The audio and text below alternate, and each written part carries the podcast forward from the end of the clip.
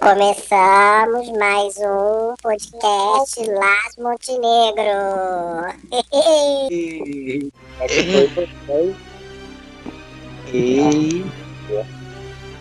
tudo bom? Latica deles. São João, Bom Jesus. Latica de Bom Jesus. Latica de Bom Jesus. Pero almost Latica de Rio de Janeiro de volta. Vamos, vamos jogar energia positiva que esse momento vai acontecer em breve. Eu, eu, eu, vou me redimir com a Gloria Stefan porque o disco dela saiu e tá maravilhoso. Jura? Eu vi seus posts sobre. É, amei tanto que fiquei ouvindo o dia inteiro, tipo, essa semana inteira, tipo, todos os dias. Uhum. E, e é bacana que ela, ela colocou a divulgação basicamente toda na mão dos fãs. Jesus. Trabalhem para mim. Mas foi ótimo. Assim, tem um menino que é o, o Claudinei, que é de, de São Paulo, que ele desde 2001, sei lá, faz bastante coisa, sabe? Assim, ele se dedica de verdade. Ele faz muita Uhum. coisa. Conseguiu e começou a fazer parte oficial da equipe dela. Aí hoje ele trabalha meio que pra, pra Glória, né? Tá bacana. Olha. E é fã, né? Então reconhecimento em dobro. Ah, essa semana a gente vai falar de um assunto bem polêmico, as- como se a gente não tivesse falado de, de, de assuntos polêmicos nos outros podcasts. Ah, mas a gente vai falar um pouco de fundamentalismo religioso, nosso primeiro tema. Acho que é bem bafo. E o que está acontecendo né, no mundo, gente, com esse fundamentalismo louco que as pessoas estão adotando. É, só Jesus. E aí, eu queria ouvir um pouco, é, trocar um pouco com você, né, amigo, sobre o que, que você, pelo amor de Deus, para com isso. É, o que, que você pensa sobre é, o que está acontecendo né, em relação a esse momento político global, né, de uma extrema direita e tudo mais, e se misturando com o fundamentalismo religioso. Acho que a gente pode colocar um pouquinho sobre, né? É, eu acho que na verdade é uma coisa bastante polêmica, né? Eu Sim. desde pequena, né, cresci na igreja evangélica, né? Eu era meio que sempre forçado. A palavra forçado, você vai forçado porque você é pequeno, você não tem querer, né? Então você vai É, ter tem de todas as denominações possíveis evangélicas. Você pode imaginar Maranata, Renascer, Deus é Amor, Assembleia, Batista e etc. E Uhum. basicamente todas eram a- o mesmo fundamento, né? Se baseia na Bíblia e algumas são mais radicais, do tipo mulheres é, só podem vestir saia e usar cabelo de coque e blusa com manga e Uhum. É, não podem beber, não podem é, sair, compartilhar ambientes com, com outras pessoas que não sejam pessoas crentes, enfim. E outras com Uhum. um pouco de liberdade que você consegue ter é, é, um- uma vida um- me- menos regrada. Então, Uhum. disso, eu vi muita coisa né, nesse quesito. O que mais me impressiona é que as pessoas, na verdade, elas olham para aquilo ali e tomam aquilo como uma verdade absoluta para a vida dela e para a vida de outras pessoas. Então, É. o perigo tá aí, né? Assim, a partir do momento que você acredita naquilo, é legal, você acredita e fica para você, entendeu? Vive sua vida a partir daquele momento, da- daquilo que você acredita. Você não precisa, você não tem que forçar a sua crença para cima do outro. Então, Sim. aí era o perigo. E quando você é, entende que o outro é, precisa crer do mesmo modo que você crê, é uma coisa que não tem sentido, entendeu? Uhum. Entre outras coisas na Bíblia que eu não concordo, porque assim, eu vou ficar, ficaria aqui eternamente falando sobre isso, mas uma coisa que, que não faz sentido é do tipo que é, lá na Bíblia acho que lembra que diz que o mundo já não pertence a, aos crentes, né, aos salvos, né? E, e, eles fazem questão de, de fazer querer mudar esse mundo ainda, que não eles mesmos dizem que não, não, não o mundo já é do maligno, como diz assim, né? Que não faz ah. mais sentido assim. Para que você quer uhum. forçar o outro a ser alguma coisa que você quer, sendo que não faz sentido para você, não, não, não, não, não importa na sua vida, entendeu? Mas assim, é, eu, eu concordo. Eu faço algumas reflexões, aproveitando sua, o seu ponto. É, eu, eu nunca li a Bíblia, a Bíblia, inteira, né? Apesar de ter, ter crescido dentro da igreja católica, com catequese, primeira comunhão e tudo o mais, né? Muito, muitas coisas, né, como você disse, impostas. E, e eu acho tão engraçado, assim, assim você tá falando aí, eu me lembrei de, de uma coisa que eu acho super inco incoerente, né? E como eles lidam com incoerente o tempo todo, é, de forma é, muito para eles é rotina, né, lidar com essas incoerências e eu não sei como eles não se questionam, mas exemplo, eu nunca vou entender em passeatas, em eventos, bandeiras de Israel. Assim, eu já li sobre o assunto, e isso porque eu procurei, óbvio, para entender que tem lá uma questão de que esse é o último povo e que quando eles virarem ponto, Jesus desce a terra. Eu acho que é uma coisa assim. Mas mesmo assim, né, Israel, você, mesmo você voltando nesse mesmo livro, e você voltando um pouco na questão atual de Israel, é, uma, é dominado por uma religião que não acredita que Jesus é o Messias. Gente, então faz zero sentido. Faz zero sentido. E eles estão nem aí. E, assim, e eles são extremamente militarizados para justamente evitar que pessoas loucas, fora do senso, né, que são esses fundamentalistas radicais, que eles apareçam é, é, é, lá para destruir, você tá entendendo? Porque os caras já tomaram uma na cabeça, assim, fortíssimo, que, sei lá, o, tem lá o momento de, de, de, de agora com, com, com, todo o Oriente Médio contra eles. Óbvio que tem aí um passado muito sinistro, que foi a época do nazismo, e óbvio que eles têm motivos para se defender. Mas assim, eles não faz sentido você ter um grupo uh, uh, de, de pessoas evangélicas com bandeiras de Israel. Não faz sentido. Não faz. Mas isso faz parte desse fundamentalismo cego, sem razão, sem, sei lá, louco. Enfim, assim, não tenho, gostaria de não dizer isso, né? Mas é, a gente está falando de fundamentalistas. A gente não está falando de religião em si, né? A gente está falando de, de pessoas que vão além, né? Então, é, eu acho isso muito incongruente. Isso meio que me assusta, sabe? Mas congruência faz zero sentido para eles também, né? Em parte disso, eu acho também tem, tem a ver com, por exemplo, muitas igrejas, é, principalmente igrejas evangélicas, existem tipo uma em cada esquina, assim, principalmente em regiões mais pobres.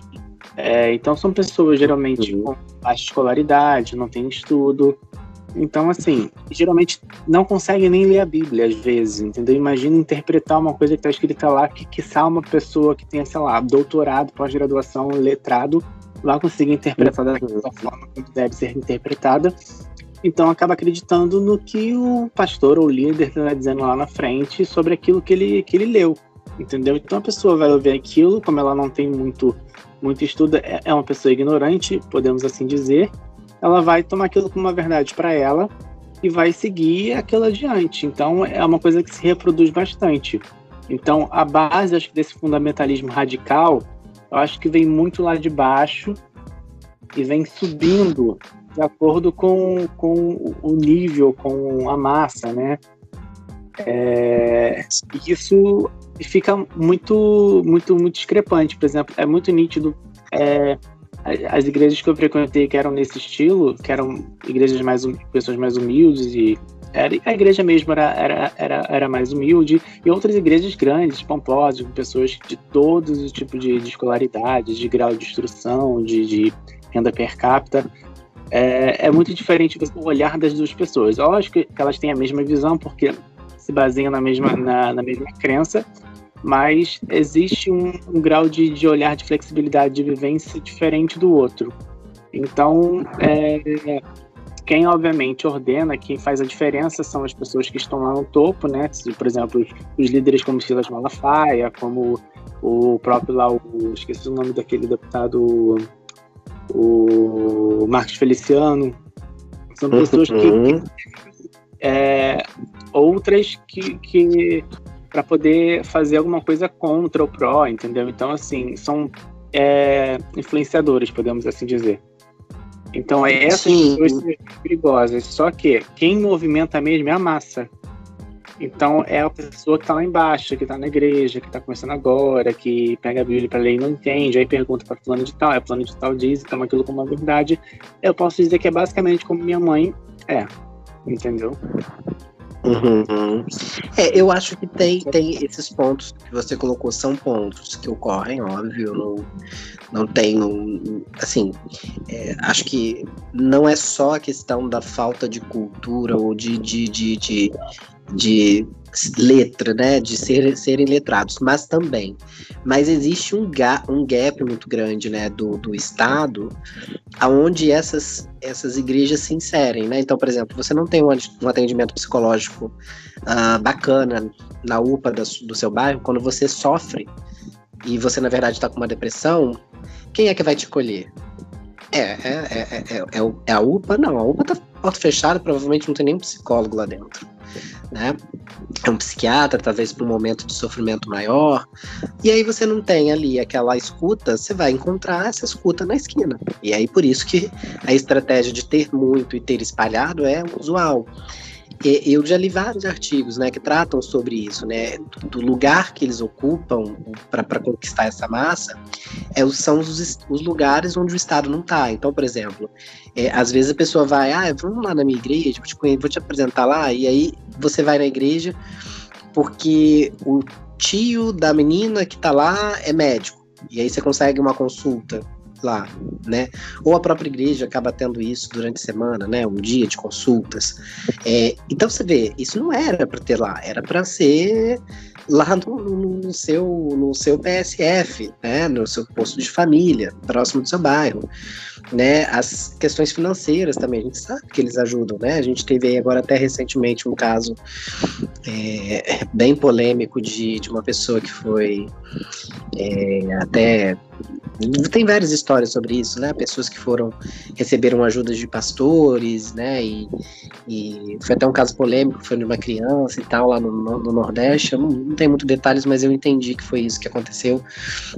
O filho, o, o, o, o filho ou o, o, filho adotivo do pastor ficou com ciúme de, do pastor estar ajudando financeiramente uma família que não estava bem, que frequentava a igreja, e aí acabou é, assassinando lá uma, um filho dessa família. Uma cena assim trágica, né? E não serve de exemplo para cá, mas é, trazendo, né, o contexto maior, quantas vezes e quantas pessoas tiveram necessidades financeiras e encontraram suporte lá, né?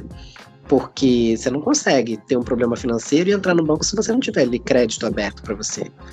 O governo também não faz isso. Então, assim, a gente tem aí um, um buraco enorme onde o Estado não atua e aí vai alguém lá, atua e conquista, né? E aí acaba incutindo a estratégia deles na vida dessas pessoas. E a estratégia é de dominância, né? não temos dúvida disso, em 2020. É uma estratégia de dominância, de poder, é uma estratégia de alçar grandes voos. E o que, que a gente vai fazer com isso? Acho que o lado de cá, de pessoas que não, não vivem isso, a gente também tem que sentar numa cadeira de reflexão, porque a gente parece que não, não tá conseguindo agir, né? Não sei, pensando mais um pouco aqui. É, também teve o caso lá da do, do, do estupro, né? Do tio, há 10 anos de idade, ela vem, tinha sido violentada desde os 6 e ficou grávida e rolou todo aquele impasse se a menina faria ou não um aborto. É, eu acho essas coisas um absurdo, porque primeiro que não tem que rolar impasse nenhum.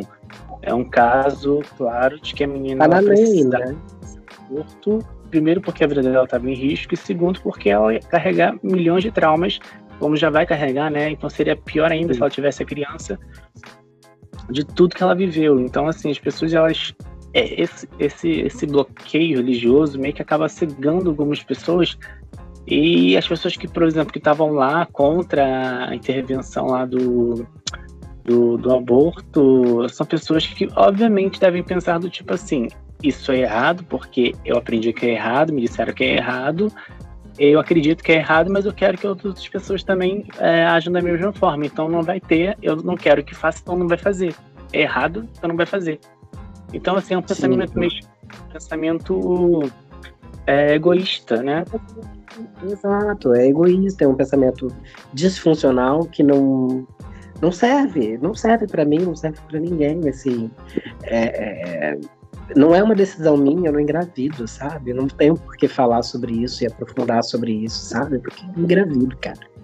Assim, é, eu jamais, jamais vou, vou, vou, conseguir imaginar, sei lá, o que, que acontece na vida de uma pessoa é, quando se tem um filho. Aí eu tô falando no sentido de mãe solteira, né? O que a gente mais tem, né? São mães solos, que, que são que estão aí, porque os caras vão embora, sabe? Tipo, e assim, a maioria não aborta, né? óbvio, que elas têm, né, lá.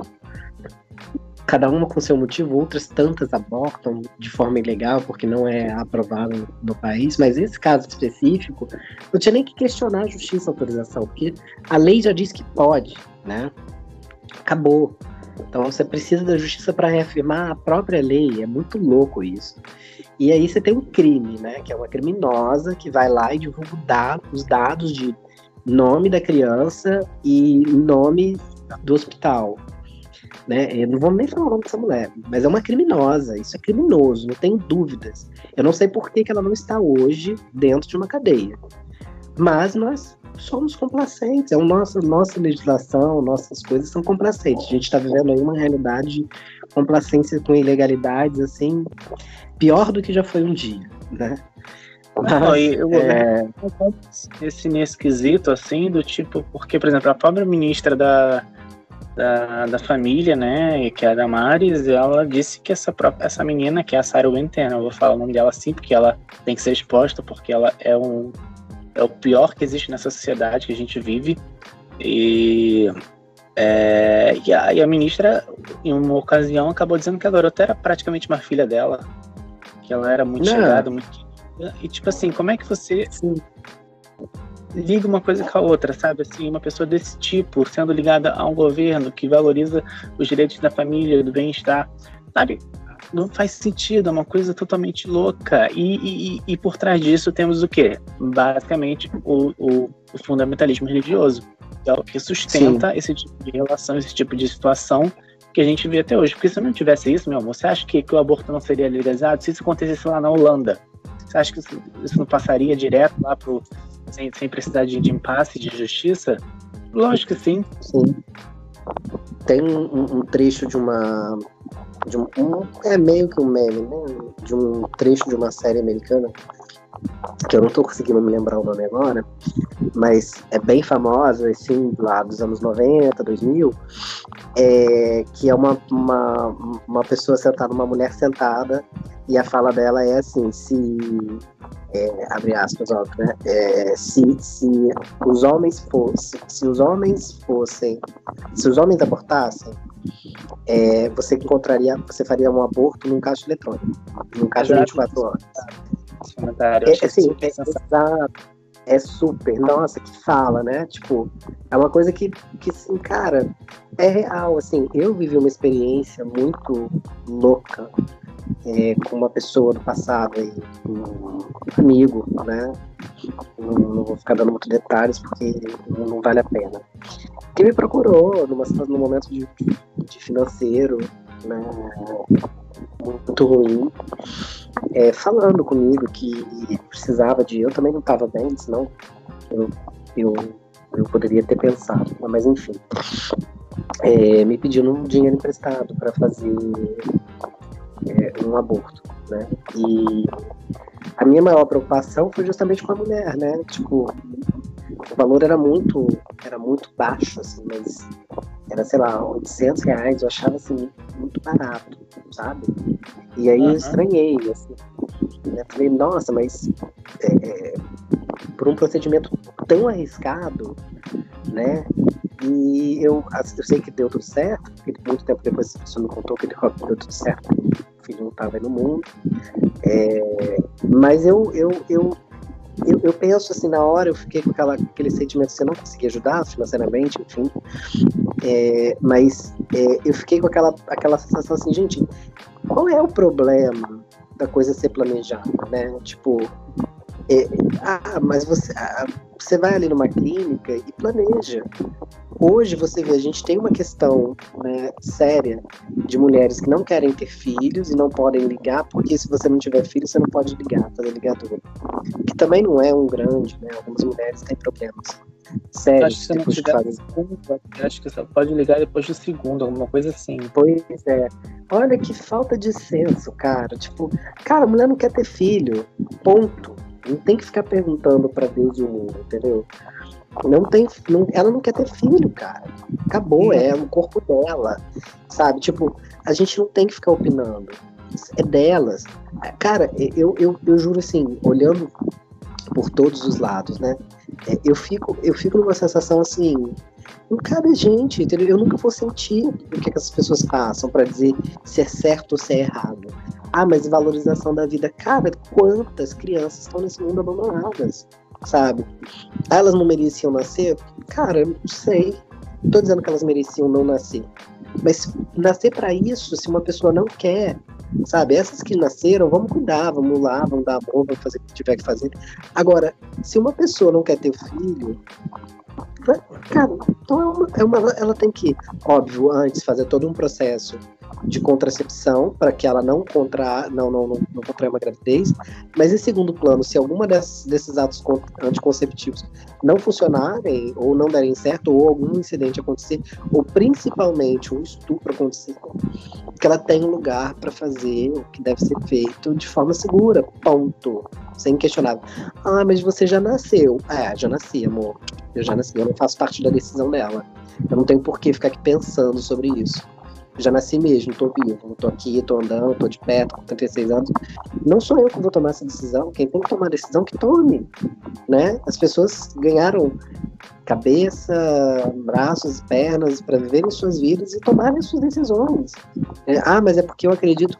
Cara, cada um acredita no espiritual que quiser, quiser acreditar ou não quiser acreditar. Você vai pagar, você vai para cá, você vai para lá. Acredita no que você quiser. Você tá entendendo? Mas hoje, a decisão é de quem estiver lá nesse momento, nessa situação, e a gente tem que dar suporte para essa pessoa. Entendeu? Ela não, merece morrer. São duas, vão, aí são duas pessoas que vão embora, sabe? Tipo, sei lá. Eu, eu duas pessoas não, né? Porque o, o feto também, não, não, dependendo do momento, não, não tem vida, né? Então, uhum.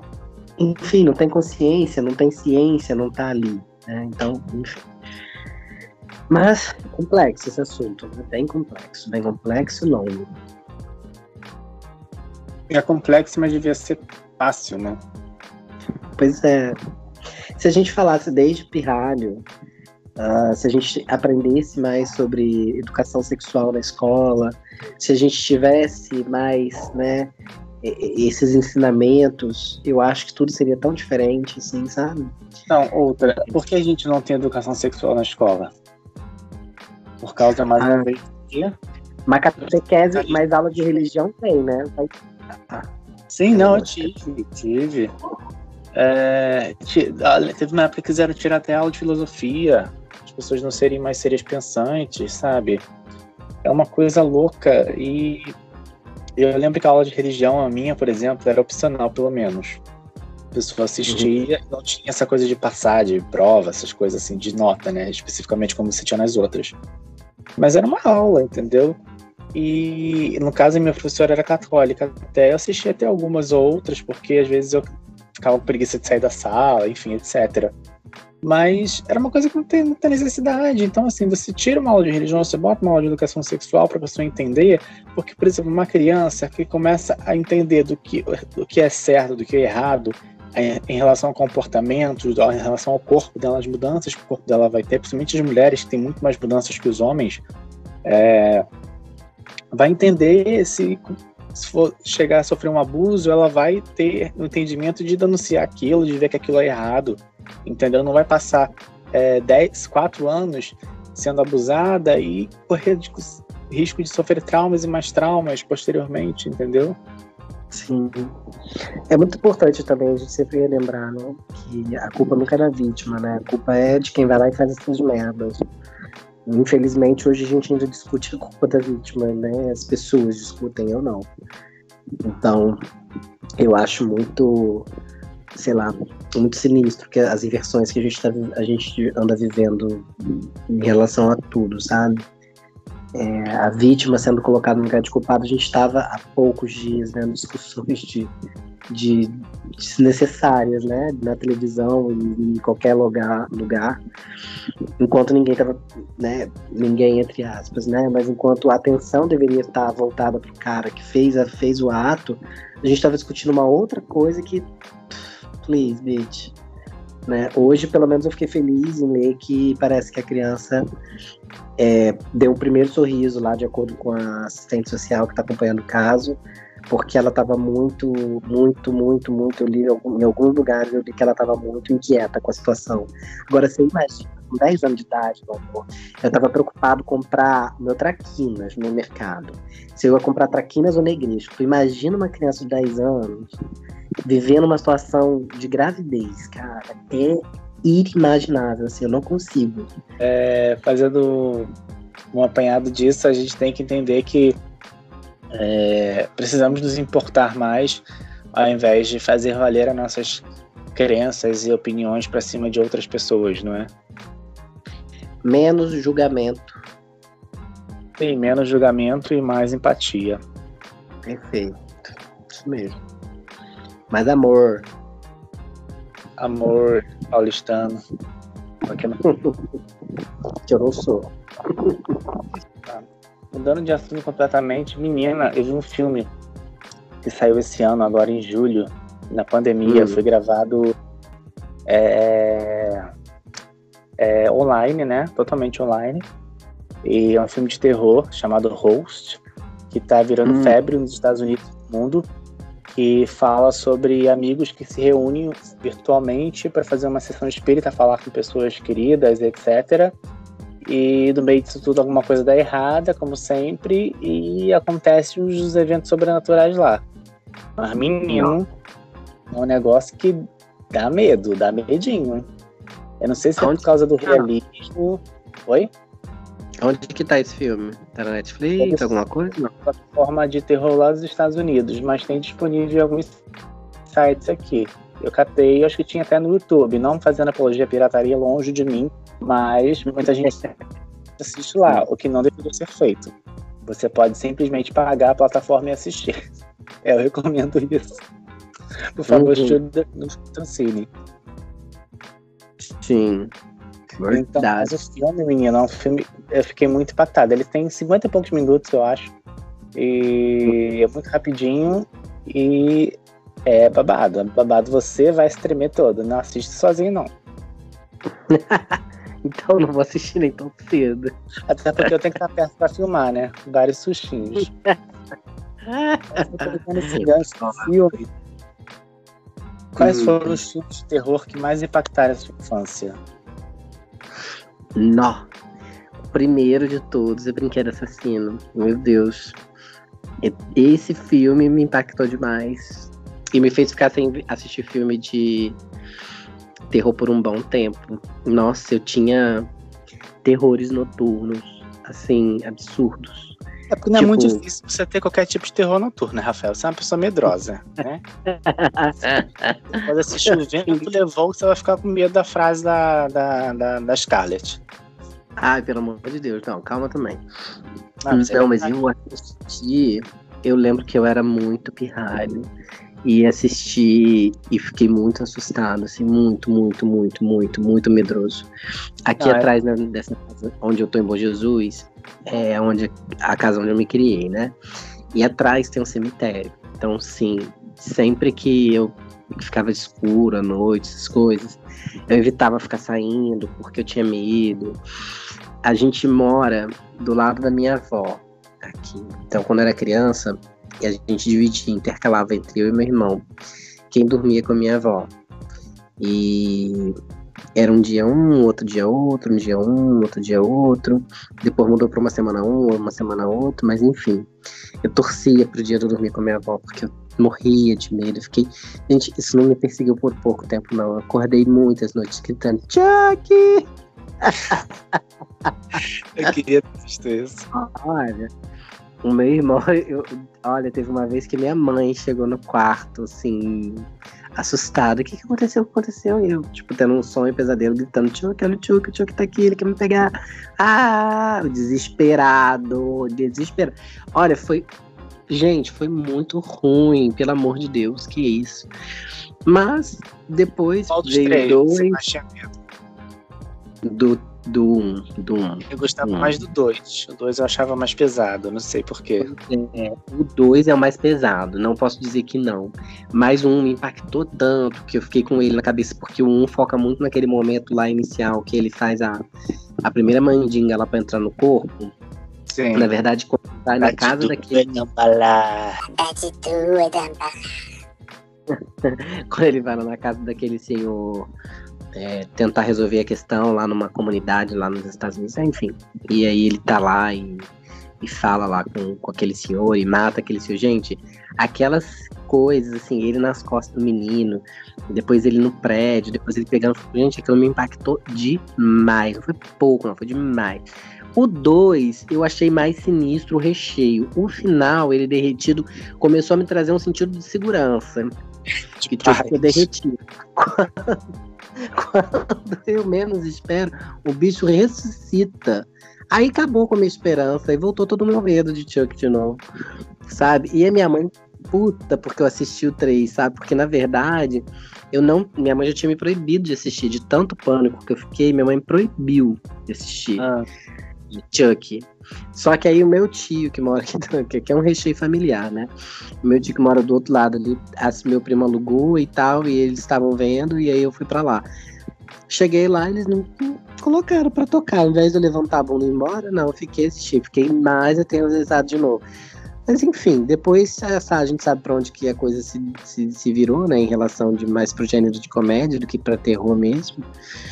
E aí a coisa melhorou também porque eu fui crescendo e tal, não sei o quê. Mas a minha infância, olha, quantas vezes eu, eu tinha uma gata.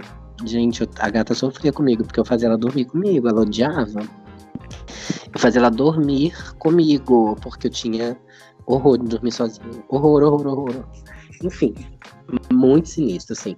Foi o filme que mais marcou a minha infância, assim, em termos de filme de terror. é o Foi bem meu. impactante. Eu você? lembro que eu nunca tive medo assim desses filmes dessa assim do Chuck que eu ficava assustadinho só na hora que via, etc. Mas o que eu tinha medo mesmo era o Fred Krueger. Meu Deus, Nossa. era uma coisa que eu ficava assim mega assustado, assim, sabe? Porque Não. era aquele negócio, tipo assim, quando eu tô acordado, tudo bem, nada vai me acontecer. Mas se eu dormir, e se esse bicho me vier no sono, Sim. eu, não, eu não vou poder me defender, não vou poder correr, não vou poder fazer nada. A menina ficava cagando na cabeça. E ti- Que tive vários pesadelos com relação ao Fred Krueger. Eu, eu demorei acho que um tempo pra superar. Hoje em dia já não me afeta, não. Mas é, Uhum. na época, eu achava acho que um dos mais pesados filmes de terror já feitos até o momento, assim. Até pela questão Uhum. da, da maquiagem, né? Pra época que era super bem feito, né? O, Sim. esqueci o nome do cara, Fred, enfim. Eu achava aquele cara super sinistro. E é, era, era, era, era, como se posso dizer, não era, era terror, mas era um subgênero que eu esqueci o nome agora. É, eu esqueci o nome, mas enfim, era um terror mais grotesco, um terror mais, mais Bruto. escancarado, assim, da pessoa, a cabeça da pessoa explodir, sabe, do da a mão atravessar um corpo, enfim.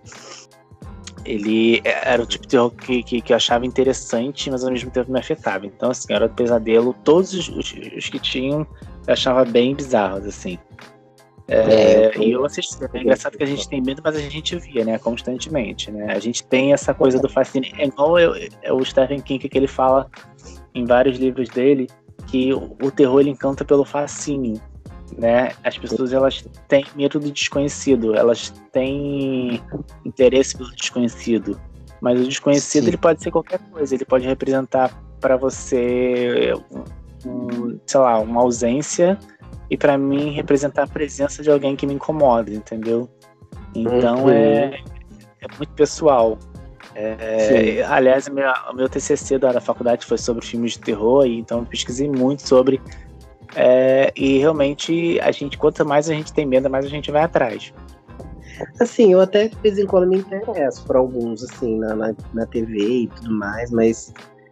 Nossa, esse filme do Fred, do Jason, esses filmes da infância. Nossa, eu não tinha nível pra isso, não, amor. Eu acho que se eu tivesse. Nossa, acho que se eu tivesse assistido esses filmes, eu não tava aqui. Certo, porque eu ia sofrer demais. Gente, pelo amor de Deus, não consigo nem imaginar. Porque Chuck já fez esse estrago. Imagina assistir Fred. pela- Eu acho que eu até começava a ver, mas eu saía Imagina- depois, sabe? Foi Invocação do Mal hoje, naquela época, né? Pelo amor de Deus. Exorcista eu achava pesado. Exorcista eu achava amor- muito pesado. Eu achava, eu porque não conseguia ver.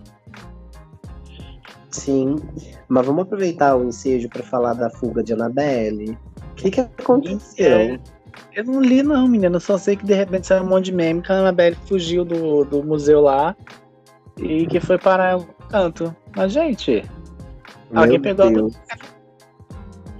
É, com certeza. Pode ser também algum merchan, né? Pode ser. mas o filme só vai sair ano que vem. Não tem como ser, Ah, não mas- tem necessidade. Será que não? De fazer um, um tchan tchan tchan desde agora? Pode ser, não, não duvido, mas. É... Eu também não li, não, não sei muito sobre, não, mas, gente. A boneca vai andar, gente. Como é que pode isso? Ah, meu amor, aqui. É, não sei. Mas é que aí, aqui. sim. Verdade. Não, ali. Atrás de você ali tem uma coisa. Cara, tá maluco? Tá É, doido? não. Pelo amor de Deus. Tá louco? Não inventa essas coisas, não. Eu, tenho, eu morro de medo dessas coisas. Tem um Jesus, reflexo ali. Deus. Um reflexo no móvel ali. É, é um reflexo mesmo. Que eu tô vendo. Aqui no quarto, deixa eu te contar uma então. Deixa eu te contar uma história. Aqui no quarto tem um, é, um espelho que é da minha mãe e tal, tá encostado. Ele não tá instalado, tá encostado na parede. E aí, um dia de madrugada, eu tô muito cagão. Nos primeiros dias que eu dormi no quarto aqui sozinho, eu dormi com a luz acesa. Olha o terror. Não conseguia dormir de luz apagada. E eu ficava morrendo de vergonha, assim, do meu pai e do meu irmão ficarem vendo. Eu colocava até um negócio pra tampar, pra luz não aparecer aqui no corredor que eu tava com a luz acesa. Só que a porta é enorme, ele podia ver de qualquer lado, eu só tava cuidando de um, olha isso. Parecendo criança em 2020. Enfim, um dia, no primeiro dia que eu resolvi apagar a luz, foi um dia que eu tomei muito chá verde. Nossa, eu tomei muito chá verde. E aí eu acordei muitas vezes. Numa dessas vezes que eu levantei, acho que na última vez que eu levantei antes de dormir, eu não me liguei que o, o quadro estava atrás de mim. O quadro não, o espelho estava atrás de mim. E aí eu fiz um movimento de levantar. Olha, você tem que ver o berro que eu dei nessa casa. Foi assim. Eu acho que eu levantei de foto no, no cemitério aqui atrás. Deu um berro. Um susto que eu tomei. E assim, corri pra acender a luz, saí do quarto, fui pra cozinha, beber água. Olha, foi um, um troço. Não me assusta, não, que eu sou bem cagão pra susto. Não. Eu lembro, Depois eu vezes Sua casa tava numa sala, você no quarto, de repente à noite você começa a gritar: sai daqui, sai daqui. eu, tenho, eu falo dormindo, eu falo dormindo. Eu, Ainda mais que eu tenho. Gente, se eu tô aqui, não tem ninguém lá, ele tá sozinho, sai daqui foi pra quem? Pois é, pois é, pois é. Ai, meu Deus. Jeová, para, não, não, não. Já sou muito cagão. Eu sou muito cagão. Esses dias eu tô com, com o Ramon aqui em casa, então eu tô em paz. Mas primeiro dia que ele vai embora, eu sofro pra voltar a dormir sozinho. Sofro. Aliás, É todo um processo. É a luz acesa ou TV ligada. Nossa, eu lembro o primeiro dia que a gente, a gente foi ver o, o, o It. Meu amor, meu Deus do céu, TV ligada a noite inteira na Globo. Porque eu não conseguia ficar com a televisão. Eu não conseguia ficar no escuro, qualquer coisa. Paredes daquele apartamento eram todas brancas. Todo, nossa, pesado. Era, era uma coisa muito louca. Minha mente é muito louca, minha mente cria as coisas assim muito rápido, sabe? Mas é isso, né, bebê? Falamos de filme, falamos de Annabelle, falamos de tudo. Acho que o pacote ficou bom. Eu acredito que sim. Eu não sei, pergunta pra Annabelle do seu lado. Pelo amor de Deus. Se ela aparecer aqui, eu mando ela pra você, pode deixar. Eu acho, que ela, eu acho que ela vai ser assaltada de chegar em Irajá. vai, sim. Principalmente se ela pegar o automóvel clube. Pelo amor de Deus, acho que nem ela sobrevive ao Automóvel Clube. Não vai chegar. Pelo amor. Ela vai morrer antes. Então tá, gente. Chegamos mais um fim de Las Montenegros Podcast. E se gostou, ouve, compartilha. Se não gostou, apenas ouve, que é a sua obrigação. É, Então, o beijo vai pra quem? Hum, deixa eu pensar. Um beijo bem especial. Sua amiga que Vai ser. Vai casar. Isso, manda um beijo bem especial para Raquel, minha amiga, que eu vou ser padrinho de casamento dela. Maravilhosa. Vai casar com o Rafael também. Olha, Rafael, Rafael. Vou até analisar isso, porque essa menina é psicanalista, sabe? Agora, vi- vi- virou psicóloga, era fisioterapeuta, era lacrativa, mandava em tudo, mandava nos Paranauê do corpo. Agora é psicóloga seguindo o caminho da psicanálise. Eu tô achando que essa menina tá me copiando, hein? Mas não sei não, vou pensar melhor depois. Mas, Raquel, um beijão, meu amor. Seu casamento vai ser lindo, estarei lá. Trabalho. Só distanciamento social, né? Com certeza, mas é só em outubro esse casório, gente. Calma, até lá vai estar uma vacina, nem que seja chinesa. Tem que sair. Amém. Amém. Então tá, gente. Um beijo. É, ótima semana pra vocês. E até semana que vem.